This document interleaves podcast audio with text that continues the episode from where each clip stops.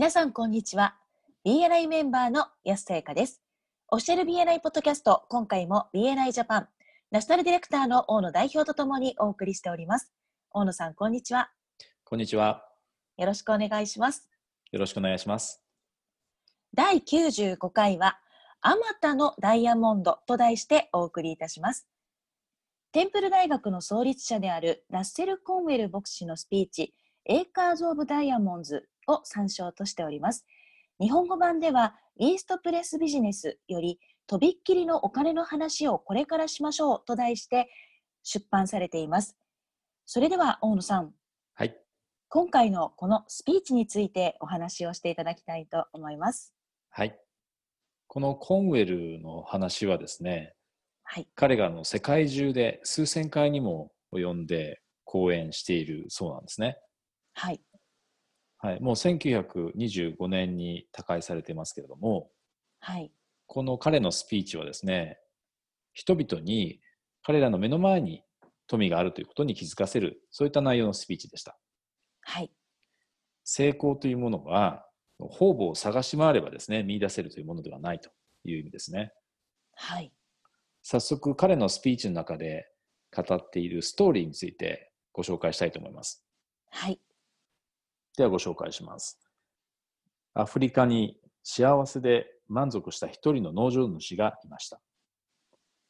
彼は満足しているので幸せであり、幸せなので満足していました。ある日、賢い男が彼のところに来て、ダイヤモンドの素晴らしさとそれが持つ力を語りました。その賢い男はこう言いました。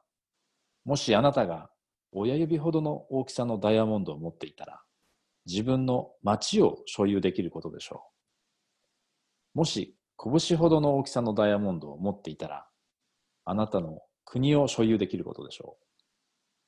そして彼は立ち去りました。その晩、農場主は眠れませんでした。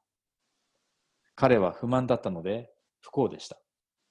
彼は不幸だったので不満で、不満だったので不幸でした。翌朝、彼は農場を売却する手配と、家族の世話をしてくれる人を手配して、ダイヤモンド探しの旅に出ました。彼がスペインにたどり着いた時には、精神的にも肉体的にも金銭的にも破綻してしまっていました。彼はすっかり意気消沈し、バルセロナ川に身を投げて自殺してしまいました。一方で、彼から農場を買い取った人は、農場の中を流れる小川で、ラクダたちに水を飲ませていました。小川の向こう側で、太陽の光が一つの石に当たって、虹のように輝かせていました。彼は暖炉の上にそれを置いたら見栄えがすると思い、その石を拾ってリビングルームに置きました。その日の午後、賢い男が来て、輝く石を見つけて尋ねました。ハフィズは戻ってきたのですか？ダイヤモンド探しに出た農場主の名前ですね。新しい農場主は言いました。いいえ、なぜそんなことを聞くのですか？賢い男は言いました。だってそれはダイヤモンドですよね。見てすぐにわかりましたよ。男は言いました。いいえ、それは小川で拾ったただの石ですよ。こちらに来てください。お見せします。もっとありますよ。二人はいくつかの石を分析するために送りました。案の定、それらの石はダイヤモンドでした。その農場は、あまたのダイヤモンドで埋め尽くされていることが分かったのです。というストーリーですね。はい。面白いですね。深いですね。そうですね。でまあ、このストーリーからの教訓としては、正しい態度、適切な態度というものをとっていれば、まあ、足元にですね、えー、あまたのダイヤモンドがあることに気がつくと。隣の芝は青く見えるということですよね。はい。で、隣の芝を見て、実際よりもですね、青く染めてしまっている一方で、実は他の人もですね、私たちの芝を青く染めてしまっていると。頭の中でですね。はい。その人は喜んでその土地を買ってくれるでしょう。そしてチャンスをですね、見出す術を知らない人は、そのチャンスが訪れた時にですね、扉をノックする音に文句を言うというようなことも言ってますね。はい。そして、同じチャンスというものは二度と訪れないんだと。で次のチャンスはもっといいものかもしれないし、悪いものかもしれないけれども、同じチャンスというものは決して二度と訪れないという教訓を含んでますね。はい。ところで、あの芝生って染められるって知ってましたか？あの、例えば庭とかゴルフ場のですか？そうですね。あの冬になると当然枯れますよね。ああ、そうですね。はい。まあ枯れない芝生もあるらしいですけど、まあはい大体その白くというか、その緑色が抜けてしまって茶色になるじゃないですか。そうですね。はい。日本でもこの芝生用の着色剤というのがあるらしくてですね。あ、そうなんですか。はい。あの芝を染められるそうなんです。へえ。はい。よちょっと余談でしたね。はい。知らなかったです。そうなんですよ。で今回の、えーストーリーからですね、得られるその BNI メンバーにとっての教訓っていうのを考えてみたいと思うんですけども、はい。やはりこれは富というものが、あるいは成功って言ってもいいかもしれないですね。はい自分のチャプターにあるということですよね。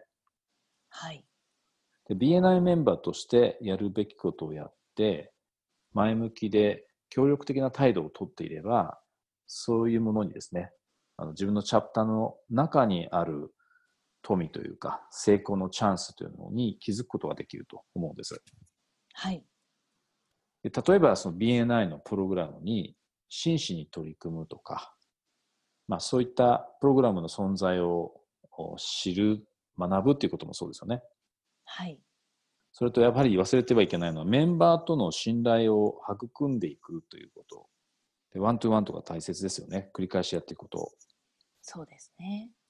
あとは学びの機会というものをやっぱりしっかり活用していくっていうこともそうでしょうし、それと合わせてですね、他のメンバーに、チャプターの他のメンバーにも学びの機会を提供するということが大切だと思うんですよね。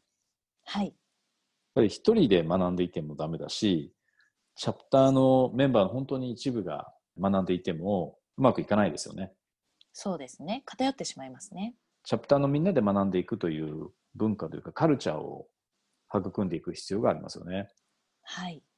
もう一つ教訓としては、やはり BNI で成功するためにやっぱりチャプターメンバーのことをもっと知るというところがやはり大切なメッセージなのかなと思うんですけども、はい。例えばチャプターのメンバーがどんな目標とか夢を持っていて、でそれについてやっぱり十分に関心を持つっていうこと、その達成とか実現のためには、その人が何が必要なのか？っていうことを気にかけていれば、自らもすでに成功しているはずっていうことだと思うんですね。はい。繰り返しワンツーワンを行うということが非常に重要なんだと思うんです。はい。彼らの目標とか夢がどんなもので、それを達成あるいは実現するために自分がどのように役に立てるのかっていうことを常に関心を持っているっていうことですよね。はい。